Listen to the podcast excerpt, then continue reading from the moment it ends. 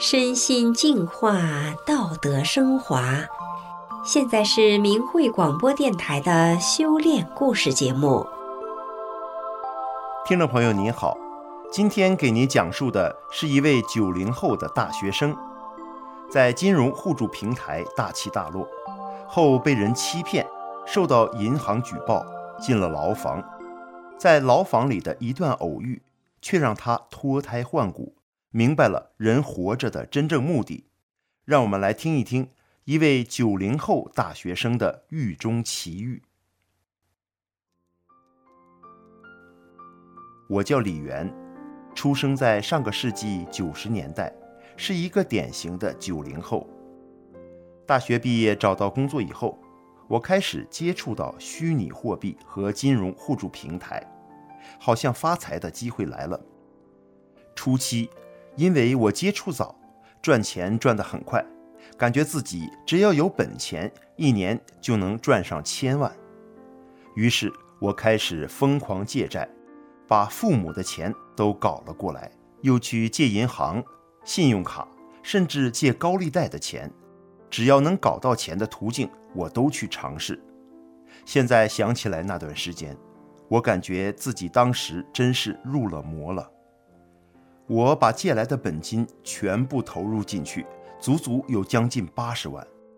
开始的时候的确是赚了好多钱，然而到二零一五年的时候，金融互助平台爆雷了，我的钱被套进去百分之八十。其实这时候我如果能够冷静下来的话，就知道这个金融互助平台纯粹就是一场疯狂而虚幻的游戏。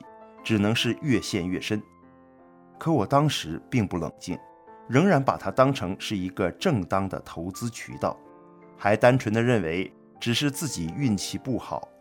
我实在是不甘心继续投资其他平台的传销游戏，结果我把借来的钱都赔光了，最后不仅身无分文，还负债几十万元。无奈之下，我只好硬着头皮。开始跟亲戚借钱补漏洞，结果因为借钱这事，我跟不少亲戚闹得反目成仇。当时感觉真是有一种众叛亲离的滋味。时间到了二零一六年下半年，我套用信用卡的十万元钱又被人给骗了。为了把这笔钱追回，我选择了报警，但是警察竟然漠视不管。只是简单的做了笔录，应付了事。没办法，我只好自己采用各种手段追债。不幸的是，最后也没有把这笔钱要回来，反而自己被银行给举报了。最后，我竟然被抓了。被抓时，我并不害怕，还天真的认为我是在追回自己的钱，没有骗别人的钱，顶多做个笔录就回来了。然而事情并没有那么简单，我在当天半夜就被转移到了看守所。看到看守所的大门，我开始害怕了，因为父母都不知道我被抓了。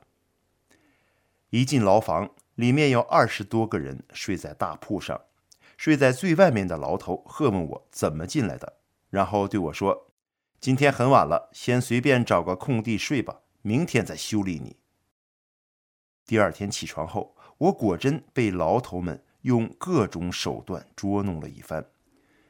那个被称为班长的牢头给我说了监狱的各种规矩，不能乱说话等等。我当时完全听不进去，心里抱怨着：“我是被骗的人呢，怎么会进监狱呢？”想着外面的事情还没有做完呢，公司还不知道呢，父母也不知道呢，越想越愁。里面有个人安慰我说：“来到这里了，外面就和你没有关系了，瞎操心也没有用，你飞不出去的。”他们中有个被尊称为大师兄的人，看着很面善，大概四十多岁。吃饭的时候，他让我和他一起，问了我一些情况，然后问我会翻墙不，用过自由门软件没有？我说用过。不过后来自己买了 VPN，然后他给我讲动态网的新闻。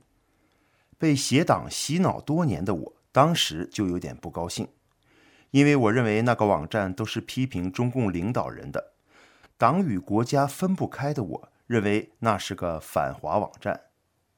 但是因为感觉他像是个好人，也就没有反驳。他又给我讲了周永康、薄熙来等人的情况，我感觉挺有意思，以前没听说过。后来了解到，他是一名大法弟子，被非法抓进来的。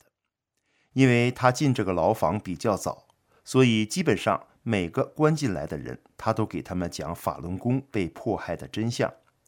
监狱的狱警也都听他讲过真相，所以这个监室里的人对法轮大法的印象都不错。那个了解过真相的班长还说：“你们俩就多聊聊，就你们俩是大学生，话题多。”我在心里想：“哇，他竟然是二十年前的大学生，那比现在的大学生值钱多了。”心中增添了几分敬佩。后来。一有时间，这位大法弟子就给我介绍法轮大法是什么。尽管我以前对道教和佛教了解一些，可感觉他讲的很多也很新奇，在其他书籍中没有读到过。日子就这样一天一天的过着。有一天，我也不知道为什么，从脑子中发出一念，想要修炼。就对这位大法弟子说：“我也想修炼。”他说：“我这有一些师傅写的诗词，你看不？”我说：“看。”他便从自己的袋中拿出厚厚一沓 A4 纸，原来都是他默写在纸上的，字写得很清秀。于是我就天天在被罚坐板凳的时候看这些诗词，我发现。法轮功师傅的诗词讲得特别有道理，其中有一篇对我触动很大，题目是“做人”。为名者气恨终生，为利者六亲不识，为情者自寻烦恼，苦相斗造业一生。不求名悠悠自得，不重利仁义之事，不动情清心寡欲。善修身，积德一世。我想起了自己的经历，爱情、亲情、金钱，转眼都成了一场空。这正是自己目前处境的真实写照。我对法轮功师傅、对大法产生了由衷的敬仰。如果自己早知道这些道理，今天就不会落到这样的下场。于是。我便开始背诵这些诗词。那位大法弟子说，很多大法弟子都把法轮功的主要著作《转法轮》这本书背了下来。我让他也给我背诵，因为我认为《转法轮》肯定能解开我更多迷惑。他便给我背诵了《转法轮》的开篇《论语》这一篇和整本书的目录，说等我出去了再好好看书。他对我说：“你知道吗？”虽然你现在欠债很多，还遭遇牢狱之灾，但是可能这一切都是为了得法而来。当时我并不清楚自己已经在开始得法修炼了，只是感觉原来宇宙的道理这么大，并且我在背诵诗词的时候，对外面的担忧、前途的忧虑也烟消云散了，内心特别踏实。那位大法弟子经常被带出去被非法提审，每次回来，我总是和他坐在一起，心想他这么善良，坐在他身边有一种温暖的感觉，就经常让他解答我以前的一些疑惑，让他给我讲法轮功的事儿和他自己修炼过程中的一些神奇事情。当时所有的人都认为我犯的事儿不叫事儿。说我三天就能出去，七天能出去，十五天能出去，三十七天能出去，结果都没有出去，因为三十七天是一个坎儿，出不去，那就只能走法院了。这时，有的人认为我出不去了，开始给我估算会判多长时间的刑期。只有这位大法弟子鼓励我说：“一定会出去的。”我当时就想，判就判吧，但是我一定要和这位大法弟子在一起，感觉他是让我的心情能够平静的唯一希望，和他在一起很舒服。因为已经过了三十七天，也不再抱希望能出去了。就每天练法轮功的双盘腿的打坐动作和背诵师傅的诗词。后来想想，自己这些年来时常接到海外大法弟子打来的劝三退的电话，苦口婆心劝我退出中共的党团队组织，并告诉我法轮大法的真相，但我从来没有认真对待过。如果不是遭此劫难，被关押了这么多天。遇到这位大法弟子，一心想要赚钱的我，又怎么会轻易改变自己对法轮功的看法，并开始得法走入修炼呢？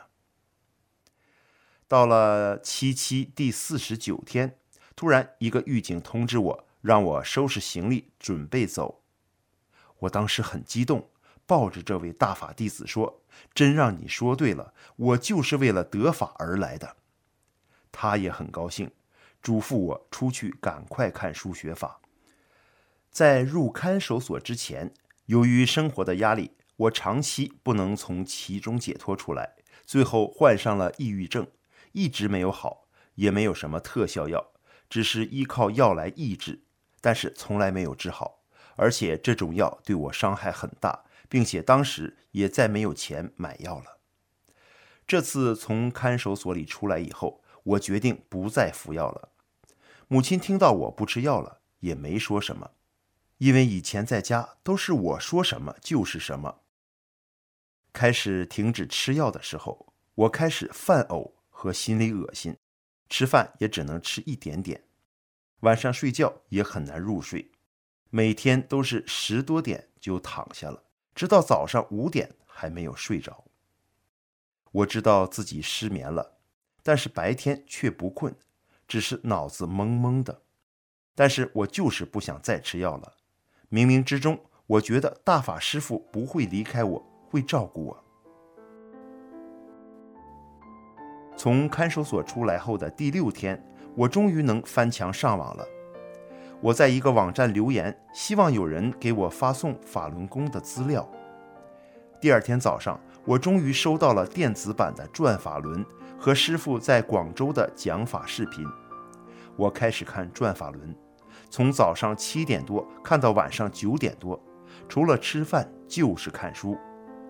看完书以后，感觉到这真是一本神书，人生的很多问题感觉都有了答案。回想起那四十九天，就是在狱中的四十九天，我得到了最珍贵的法轮大法，找到了人生的真正意义。我想，也许命运就是这样安排的吧。我体会到了什么叫做因祸得福。